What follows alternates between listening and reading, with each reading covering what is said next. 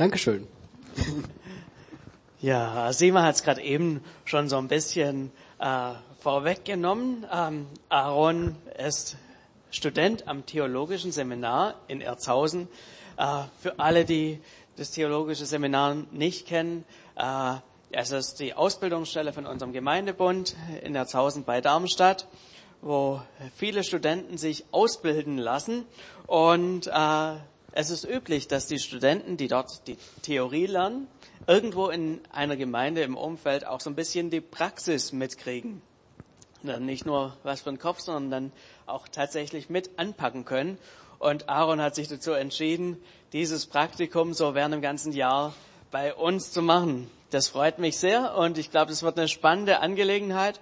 Und wir haben gedacht, ähm, wir wollen einfach so ein bisschen die Möglichkeit geben, den Aaron auch ein bisschen näher kennenzulernen. Weil ich glaube, wenn wir ihn besser kennenlernen, auch was ihn bewegt hat, lernen wir auch Gott ein Stück weit besser kennen, weil Gott schreibt auch seine Geschichte mit dem Aaron.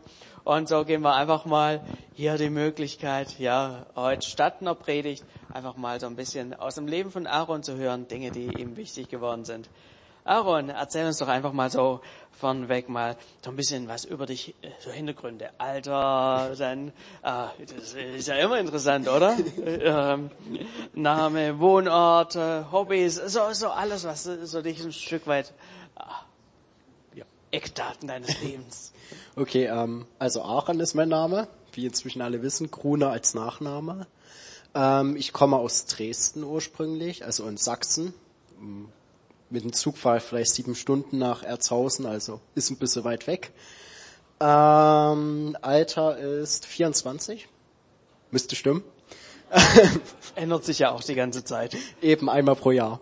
Ähm, ansonsten, was bei mir ganz spannend ist, dass ich aus der Landeskirche ursprünglich komme. Ähm, das ist für mich ein spannender und auch ein wichtiger Punkt durchaus äh, und dementsprechend auch sehr geprägt bin ähm, aber generell trotzdem immer mal auch andere Gemeinden angeschaut habe. Auch in Dresden gibt es auch die eine oder andere Pfingstgemeinde. Ähm, Wohnort, Alter. Hobbys. Hobbys. Hobbys. Ah ja, Hobbys.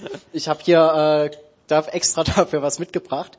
Das ist eine Teekanne. Ich trinke nämlich sehr, sehr gerne Tee und äh, kann man sich fragen, Tee trinken und Hobby, äh, passt das zusammen? Es gibt viele Leute, die Tee trinken, aber ähm, schon allein die Tatsache, dass ich so eine Teekanne habe, das eine mit integrierten Sieb und da macht man dann losen Tee rein, schon allein das zeigt, dass ich Tee etwas ähm, ausführlicher trinke als viele andere Leute oder mit anderer Haltung dahinter.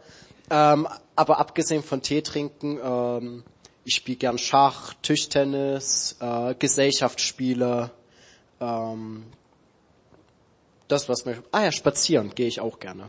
Und auch gerne barfuß. Ja, das habe ich neulich schon gesehen. Äh, plötzlich standst du barfuß bei mir im Büro drin in Erzhausen. Und ich gedacht, okay, äh, ein echter Spazierengeher. ja, vielleicht so im beruflichen, weil ähm, ich meine, du bist jetzt am theologischen Seminar in Erzhausen angekommen ähm, mit 24, so ein bisschen. Da war da war noch was davor. Ja, ähm, ich weiß jetzt gar nicht genau, mit welchem Alter ich die Schule abgeschlossen habe, aber ich habe ganz normal Gymnasium gemacht. Was heißt normal? Ich habe Gymnasium gemacht, dann habe ich für äh, angefangen Mathe zu studieren, habe aber dann nach drei Jahren abgebrochen. Ich hätte früher abbrechen können oder hätte es früher bemerken können, aber ich wollte es nicht wahrhaben, deshalb hat sich das noch so ein bisschen gezogen. Dann hing ich ein Jahr in der Luft, ähm, wollte zuerst Fachinformatik studieren, äh, nee, äh, nicht studieren, Ausbildung machen. Das hat leider nicht so funktioniert oder zum Glück, wie auch immer. Ähm, und war dann für ein Jahr im Julius Schniewendhaus. Das liegt in Sachsen-Anhalt in der Nähe von Magdeburg. Ähm, und das ist ein evangelisches Kloster. Und dort war ich für ein Jahr als äh, Bundesfreiwilligendienst Lehrer und äh, habe dort ein Jahr lang im Garten gearbeitet und habe von ähm, Gelände sauber halten bis hin zu Kartoffeln anbauen, Erdbeeren pflücken und eigentlich alles, was irgendwie im Garten dazugehört, gemacht. Das, ähm, da merkt man schon mal, äh, dass äh, du, du bist ein besonderer, ähm, eine besondere Person. Äh, nicht, nicht jeder macht unbedingt sein Bundesfreiwilligenjahr in einem evangelischen Kloster. Äh, das waren sicher auch äh, Zeiten, die dich sehr geprägt haben. Da kommen wir aber auch nachher nochmal so ein bisschen weiter drauf. Vielleicht einfach nochmal, wenn du dich selber beschreiben würdest, einfach mal so drei Schlagwörter. Was, welche würdest du da so wählen, um dich selber zu beschreiben? Also das erste Wort, was natürlich immer kommen muss, ist Christ. Schon mal vorneweg. Das ist schon mal ähm, richtig. dann als zweites Wort ähm, lernbereit, hoffe ich zumindest immer.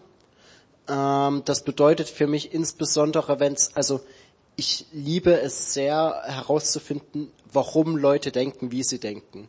Also wir, wir bleiben gerne stehen bei irgendwie, die sind so drauf, die denken so, aber ich probiere gerne herauszufinden, wie das kommt, wie sind sie darauf gekommen. Das, was zu den Lernbereit irgendwie passt.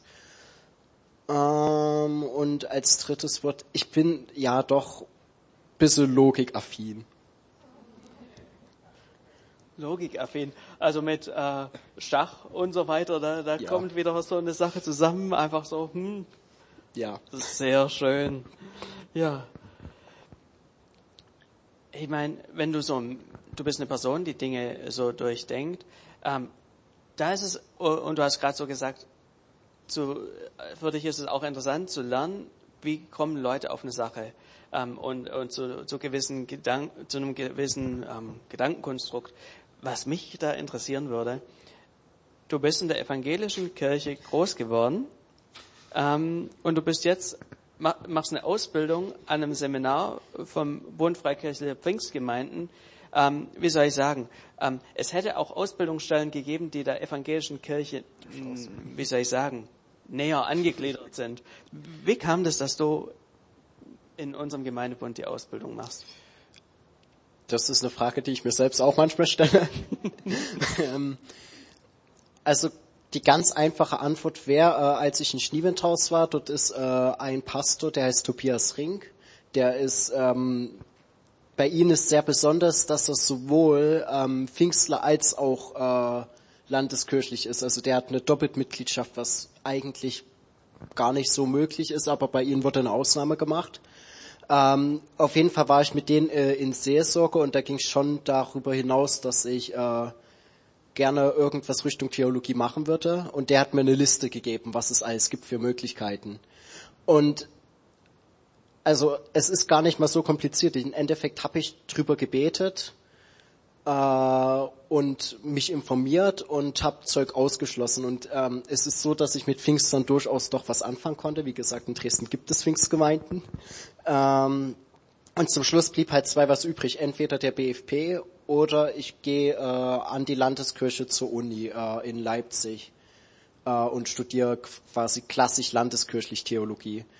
Und ähm, dann dachte ich mir äh, relativ pragmatisch, ich probiere mich mal einfach äh, zu bewerben bei bei der Ausbildungsstelle vom BFP und wenn das was wird, dann gehe ich dorthin und wenn nicht, dann sehe ich das als Zeichen dafür, dass ich äh, in Leipzig studieren soll und es ist was geworden. Sehr schön. Das freut uns sehr, dass das was geworden ist, äh, so dass du dann auch eine Gemeinde suchen musstest und hier bist du gelandet. Vielleicht einfach noch mal so ein bisschen, ähm, ich meine, Theologie zu studieren, wie, wie soll ich sagen, ist ja doch noch mal eine andere Nummer als Mathe oder sonst irgendwie ja. was. Äh, äh, es steckt mehr als nur Beruf dahinter. Es geht ja auch um Thema Berufung, wo man einfach das Gefühl hat, hey, Gott führt mich, Gott leitet mich.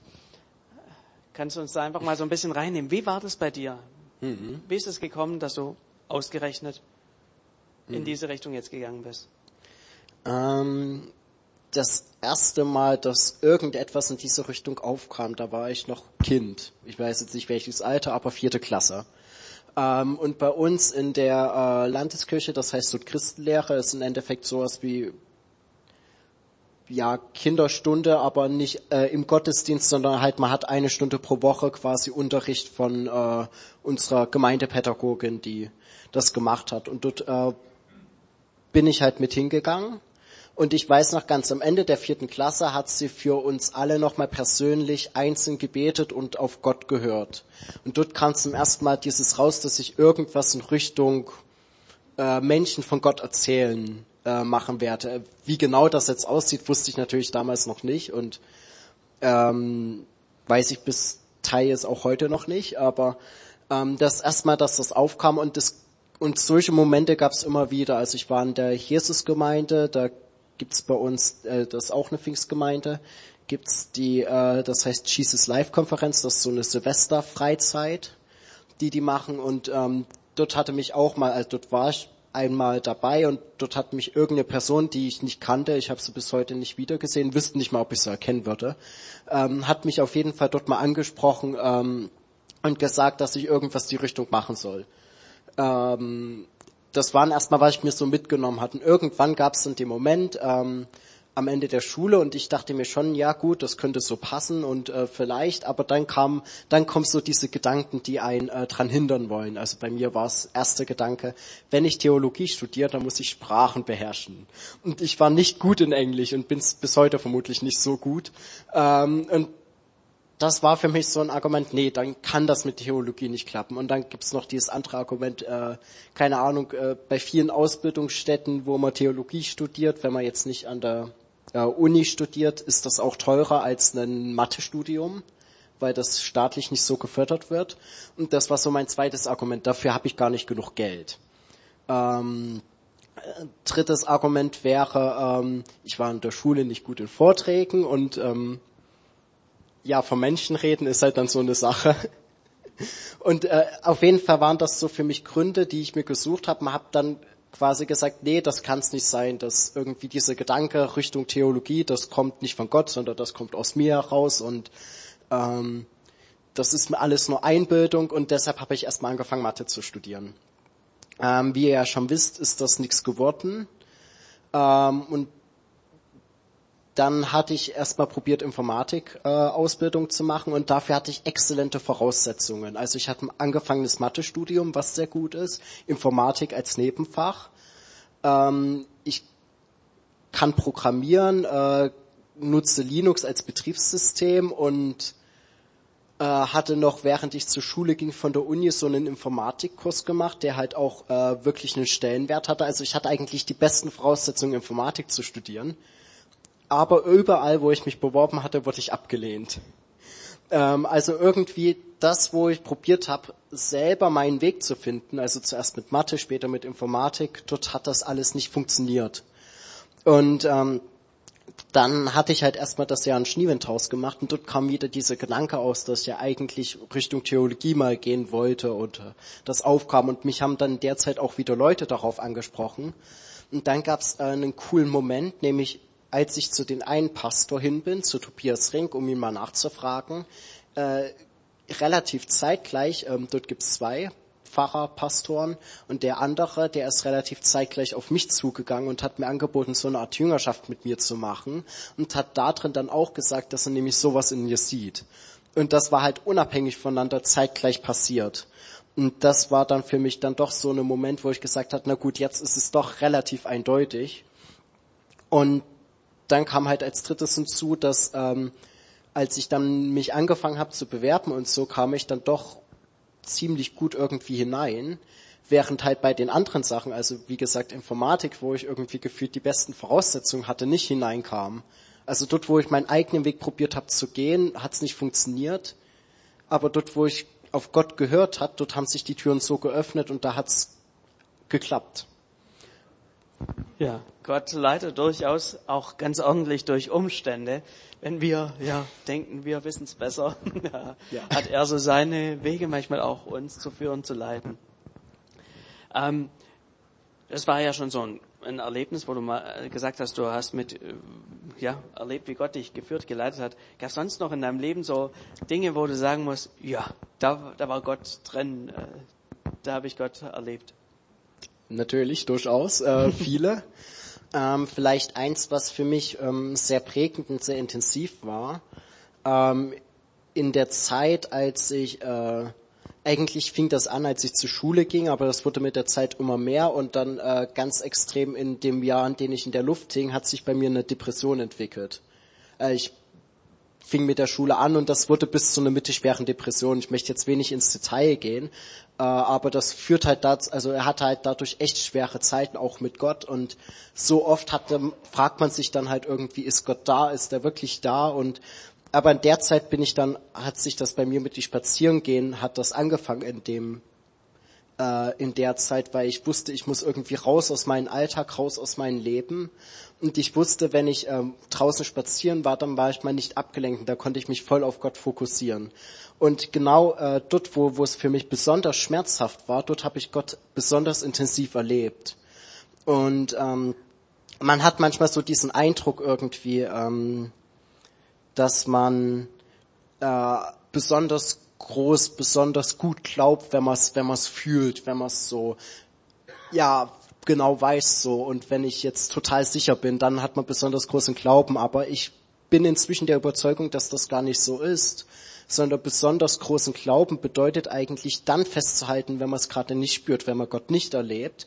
Und genau das habe ich in diesen Jahren eigentlich besonders intensiv erlebt, dass halt ähm, ich habe es nicht gemerkt und hatte jetzt nicht irgendwie die großen Beweise oder was weiß ich, aber ich wusste, Gott ist da. Und das nicht, weil ich es im Gefühl hatte, weil mein Gefühl haben genau das Gegenteil gesagt, ähm, sondern weil ich ihn von vornherein erlebt habe und halt wusste, okay, äh, ich kann mich darauf berufen und weiß, er ist jetzt da, auch wenn ich es nicht fühle und wenn ich es nicht spüre. Und das ist etwas, was mich bis heute eigentlich positiv äh, prägt. Also das ist eigentlich sehr cool, wie Gott aus diese sehr negativen Zeit in meinem Leben, die ich damals als sehr negativ wahrgenommen habe, eigentlich so was Gutes hervorgehen lassen hat. Und bis heute nehme ich das als fast eins meiner besten Zeiten war, ob, was eigentlich absurd ist, weil es eigentlich irgendwie das Gegenteil ist auch. Ja, das ist äh, ja spannend, wie du das so erzählst, wie, wie, wie das so bei dir auch persönlich war. Ähm, Hast du vom Elternhaus schon glaubensmäßig was mitgekriegt oder wie, wie war das bei dir? Äh, ja, meine Eltern sind Christen. Ähm, mein Vater, der ist sogar Lohnbuchhalter bei der evangelischen Kirche.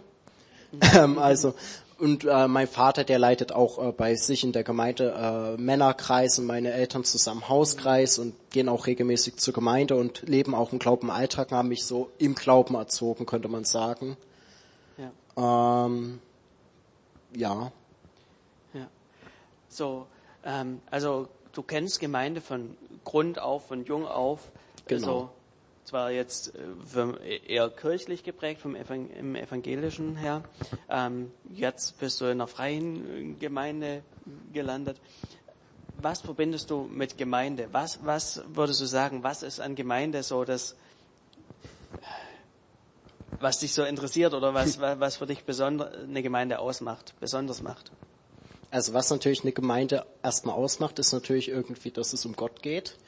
Erstmal vorneweg, aber was mich besonders an Gemeinde fasziniert eigentlich immer wieder oder was ich häufig oder immer wieder erlebt habe, dass ähm, dort, wo Gott wirklich im Mittelpunkt steht, dort findet sich immer eine Einheit zwischen den Menschen, zwischen den Christen. Ähm, das habe ich ganz sehr gemerkt. Ich war auch viel auf Rüstzeiten, also christlichen Freizeiten unterwegs. Und ähm, die waren überkonfessionell und dort, also die meisten kamen zwar aus den evangelisch-lutherischen, landeskirchlichen Kontext, aber gab es auch mal einen Katholik und gab es auch Pfingstler. Äh, wir hatten äh, einen, der, die dort mit angestellt waren, hauptamtlich gearbeitet haben, war äh, Adventist. Also halt aus verschiedenen Bereichen, auch Methodisten, Baptisten hatte ich auch dort erlebt. Und ähm, einmal ein ganz prägendes Erlebnis war, da sind wir auf dem Berg gelaufen, haben dort Kaffee getrunken, bisschen Lobpreis gemacht, äh, Spiele gespielt. Und ähm, dort auf dem Berg war äh, ein Kaffee und ähm, dort saß, saßen halt ein paar Personen draußen, die halt dort gegessen haben. Und die eine Person kam da mal auf die unsere Leiterin zu und hat gesagt, dass sie Lehrerin sei und dass sie, äh, ich weiß jetzt nicht mehr, wie lange sie schon Lehrerin war, aber halt schon länger, aber dass sie noch in kein dieser Jahre eine so gute Gemeinschaft erlebt hat, wie wir jetzt hier auf dieser Rüstzeit. Und das war unser zweiter Tag oder so. Und das habe ich halt jede Rüstzeit neu erlebt, egal welche Person kam, egal von wo die kam, irgendwie, wir kamen immer so gut in Gemeinschaft, weil wir als Mitarbeiter wussten irgendwie, ähm, es geht im Endeffekt um Gott, es geht im Endeffekt darum, dass wir die Menschen zu Gott führen. Und ähm, in dieser Einheit waren wir halt auch, wenn wir an manchen Punkten vielleicht theologisch auch Unterschiede hatten, aber trotzdem stimmte unser Mittelpunkt. Und das ist, was mich so an Gemeinde fasziniert, wenn wenn es um Gott geht, dann findet sich Einheit und ähm, das ist eine Einheit, die sich unterscheidet von was man aus der Welt kennt. Super. Hey, das äh, ist äh, faszinierend, wie du, äh, ja, man merkt auch, du bist ein sehr tiefgründiger Mensch, der da sich Gedanken macht und nicht nur, ah, ich find's toll, ja, was weiß ich, Äußerlichkeiten, sondern wirklich so ganz stark auch vom Inhalt her. Ähm, du hattest jetzt, würde sagen, so zwischen 20 und 30 Gemeinden standen zur Auswahl am theologischen Seminar, ähm, wo man sich eine hier in der Gegend aussuchen konnte. Wie kam es, dass du ausgerechnet das CZB dir ausgewählt hast? Nicht die Gemeinde, die am nächsten gelegen ist oder wie soll ich sagen, wo schon am meisten äh, Leute hingehen, wo du dich dann einfach hingehängt hast oder drangehängt hast.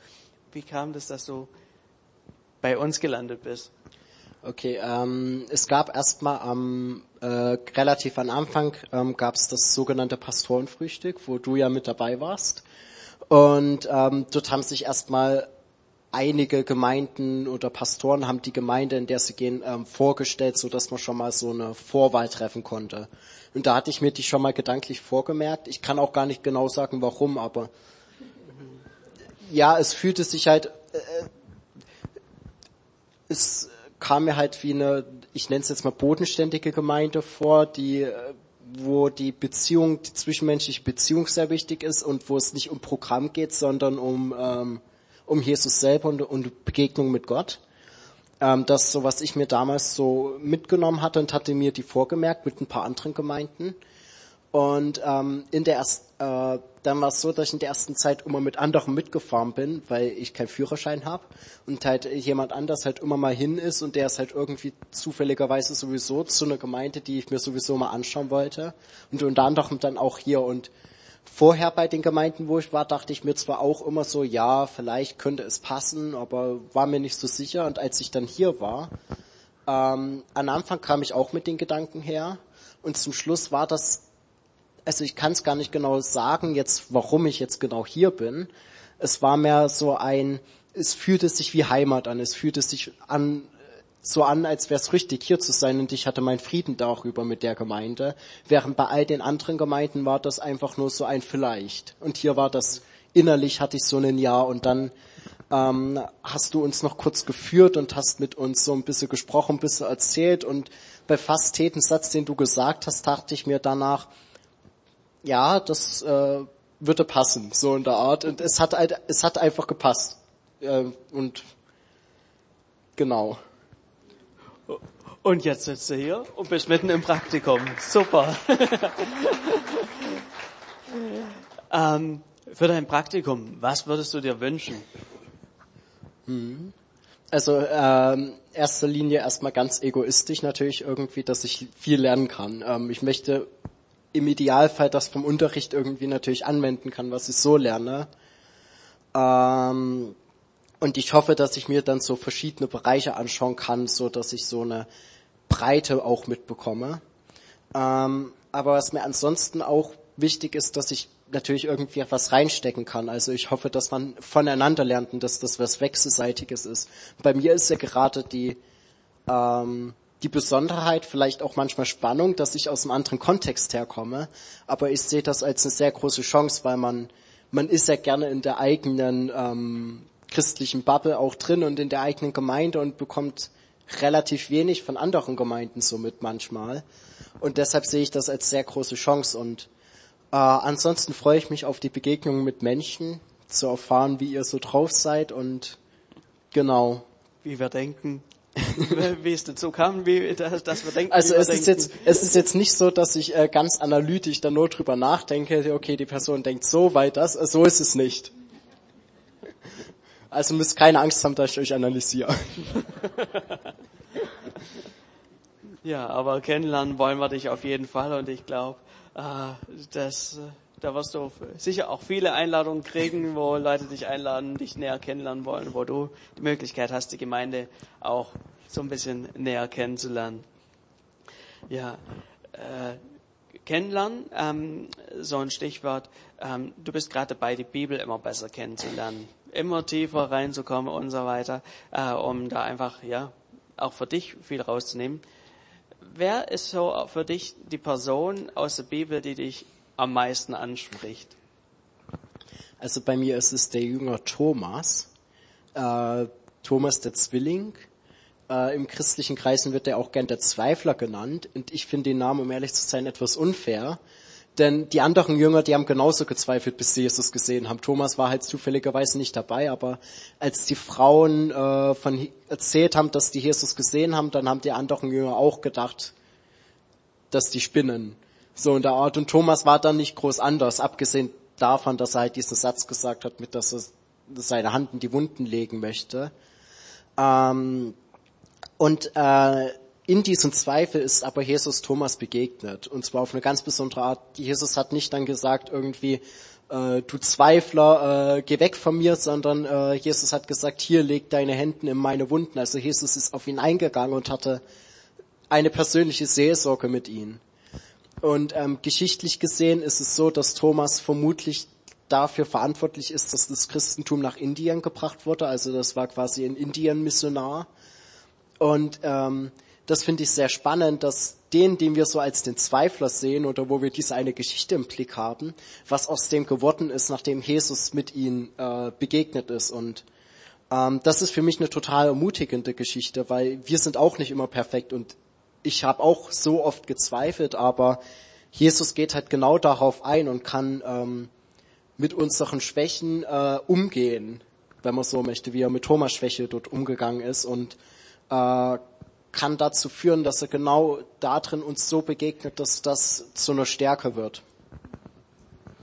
Ja, Mensch, das ist, äh, was du da an der, ja, an diesem Thomas entdeckt hast, das ist finde ich beeindruckend. Oft hört man ja, äh, wie soll ich sagen, Lieblingspersonen in der Bibel, ja, Paulus und äh, Jesus natürlich und vielleicht noch König David und, und so weiter. Aber ja, mal, mal einen ganz, ganz neuen Aspekt.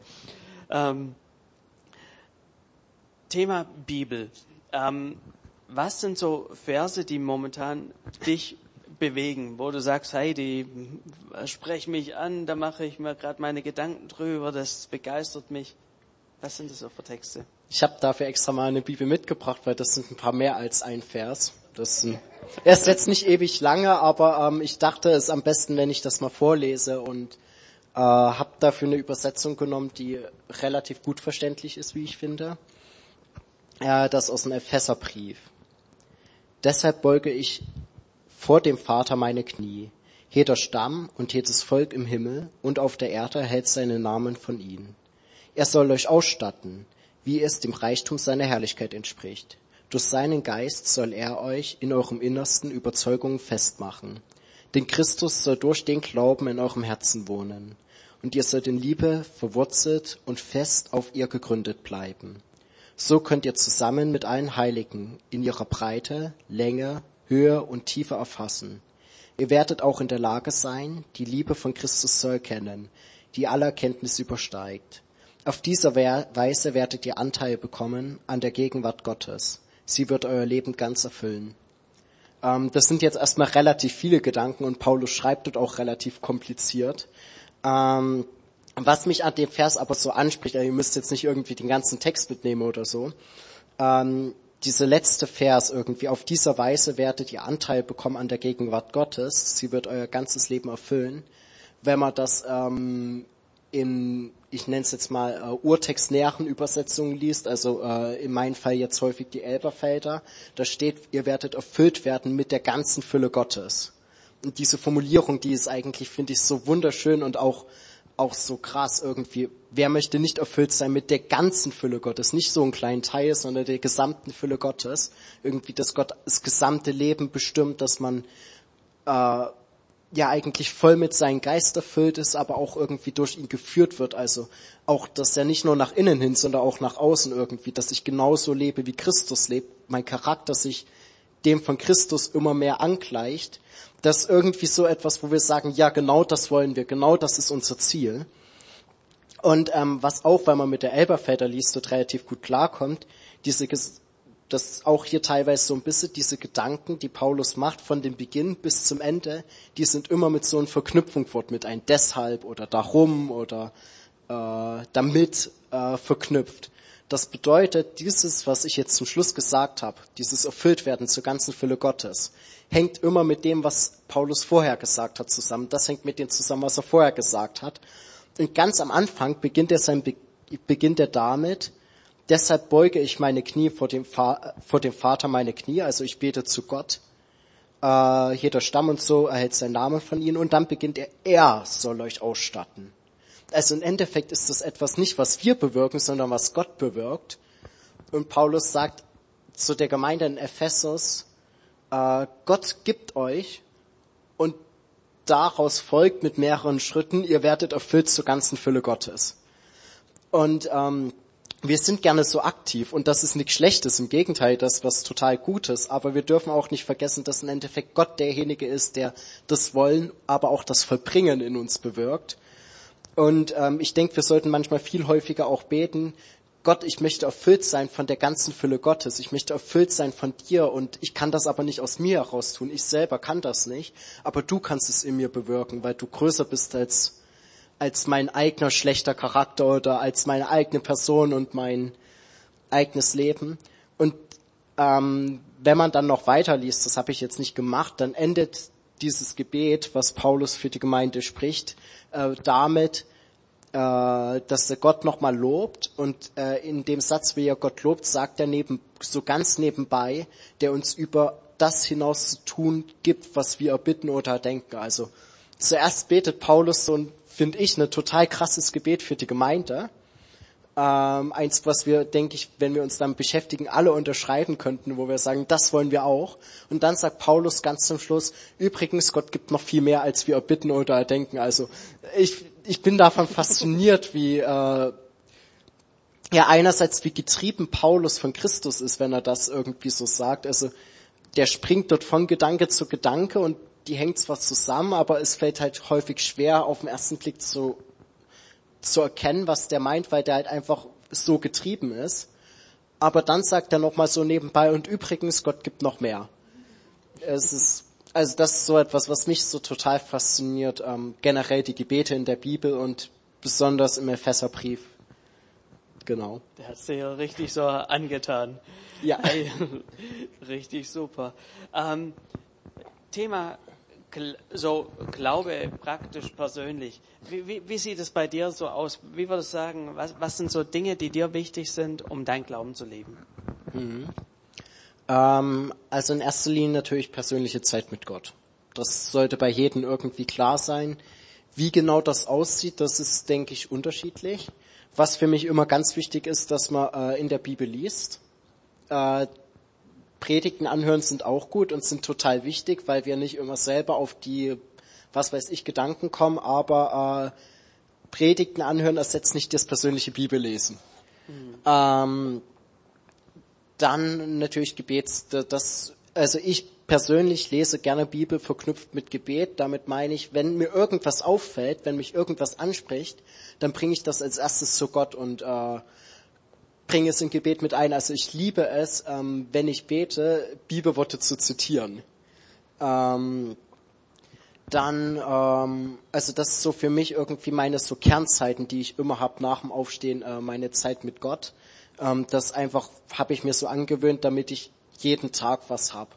Und dann gibt's halt zusätzlich noch im Alltag so Zeiten, die, die mehr so spontan sind. Ähm, das kann halt mal sein, dass mir irgendwas passiert im Alltag und ich mich freue und dann kann ich Gott dafür danken. Es kann sein, dass etwas nicht läuft und dann bete ich mal dafür. Ähm, das sind so weniger feste Zeiten, sondern genauso wie in einer Beziehung man nicht alles durchgeplant hat. Es gibt so diese Kernzeiten, wo man sagt, okay, jetzt verbringen wir Zeit miteinander intensiv. Und dann gibt es so Zeiten, wo man einfach nicht intensiv, aber trotzdem Zeit miteinander verbringt. Und das ist genauso wichtig. Und ähm, rein von meinem Kontext her, was für mich spannend ist, dass ich einer bin, der sowohl ähm, dieses freie Glaubenleben sehr mag, also Lobpreiszeiten ähm, zum Beispiel, aber ich mag auch sehr ähm, das Liturgische, das Fachwort dafür, also so diese äh, vorgegebenen feste Gebete. Ähm, Beispiel wäre das Vaterunser. Das ist eigentlich, wenn man so möchte, auch ein liturgisches Gebet. Und da ich jetzt halt auch aus landeskirchlichen Kontext komme, das ist etwas, wo ich sehr gut zur Ruhe kommen kann, ähm, weil ich eben weiß, es geht, wenn, wenn ich was liturgisches, was vorgegebenes bete, da geht es dann nicht um, um mich selbst, es dreht sich nicht um mich, um meine Gedanken, um meine äh, Eindrücke, sondern es geht halt in erster Linie äh, dadurch, dass vorgegeben ist, um Gott und damit äh, dadurch zwinge ich mich quasi dafür nicht, um mich selbst zu kreisen, sondern halt um Gott zu kreisen und das finde ich sehr wertvoll. Spannende Angelegenheit und ich glaube, dass äh, du hast viele Dinge bringst du mit, die uns auch insgesamt als Gemeinde bereichern können. Äh, ich ich glaube, bei der nächsten Gebetswoche hast du schon mal einen festen Platz mit drin. Sehr schön. Äh, hier sitzen ja Leute, die einen sehr unterschiedlichen Hintergrund haben. Die einen sind als Besucher hier, die anderen kommen schon seit äh, gefühlten 50, 70, 100 Jahren hierher. Ähm, was würdest du jemand mitgeben, der mit Glauben vielleicht noch nicht so viel ähm, zu tun hat, der da noch so ein bisschen am Anfang steht? Was würdest du so einer Person einfach so als Gedankenanstoß mitgeben wollen? Mhm. Also einmal, was ich äh, sehr schwierig gelernt habe, dass Glaube nicht abhängig von Gefühlen ist. Ähm, und ähm, jetzt ist mir der Gedanke entfallen. ähm, ah ja.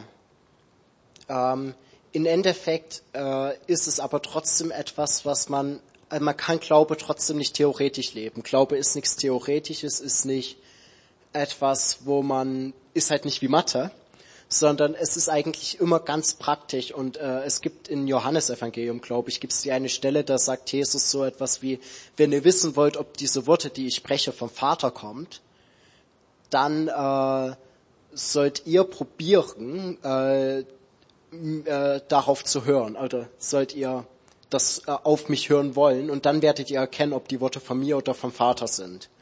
Und genau das ist es eigentlich. Ähm, wir können nur erkennen, ob unser Glaube echt ist oder nicht, wenn wir uns darauf einlassen. Ähm, und wenn wir äh, das, was wir mit der Bibel lesen, im Endeffekt probieren, in unserem Leben praktisch umzusetzen. Das Schöne ist, Jesus hat nicht gesagt, wenn ihr äh, das zu 100 Prozent schafft, sondern wenn ihr es wollt, wenn ihr es versucht. Und ähm, ist im Endeffekt wie eine äh, Beziehung zwischen zwei Freunden oder zwischen Mann und Frau. Da ist nicht immer so, dass man vornherein äh, schon seine Pro- und Kontraliste machen kann und dann weiß man alles und dann weiß man, das klappt, das klappt nicht.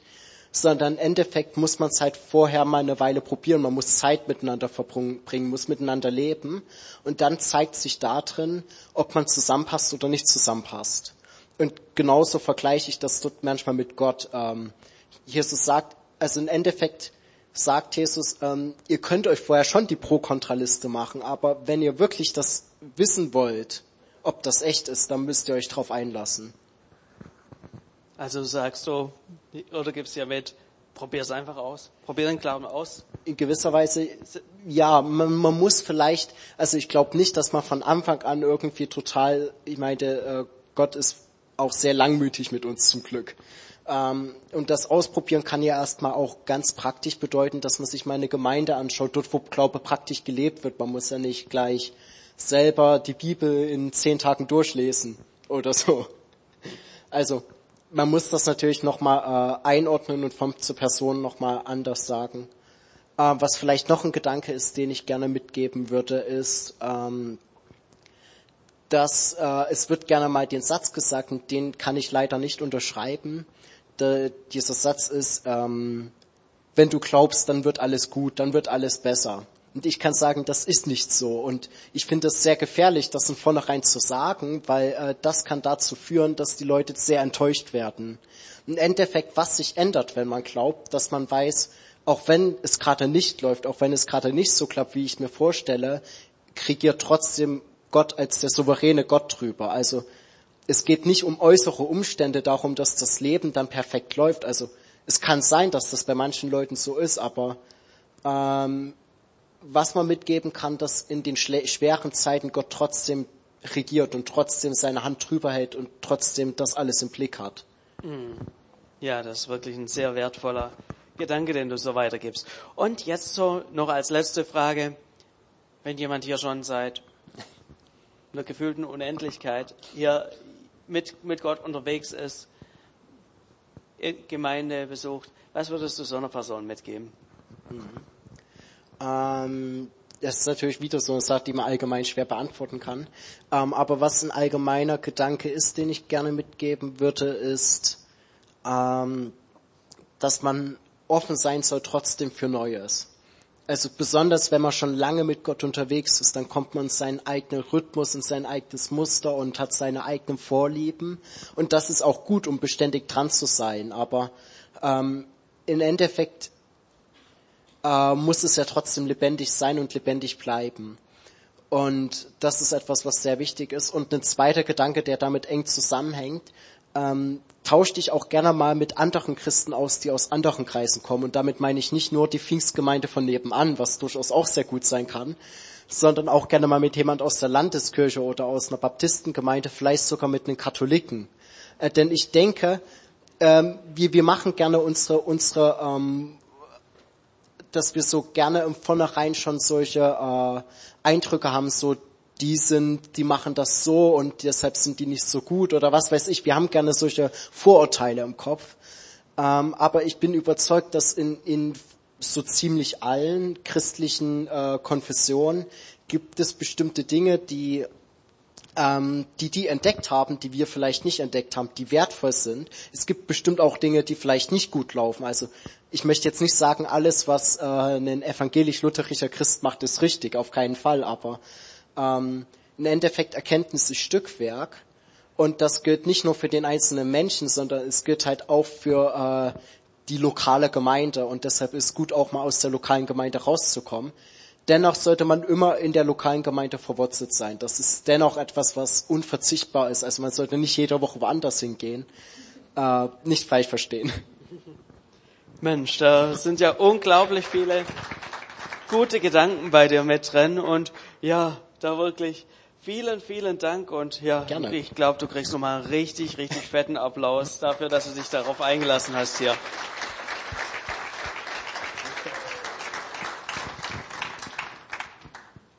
Ja, dann darf ich an Asima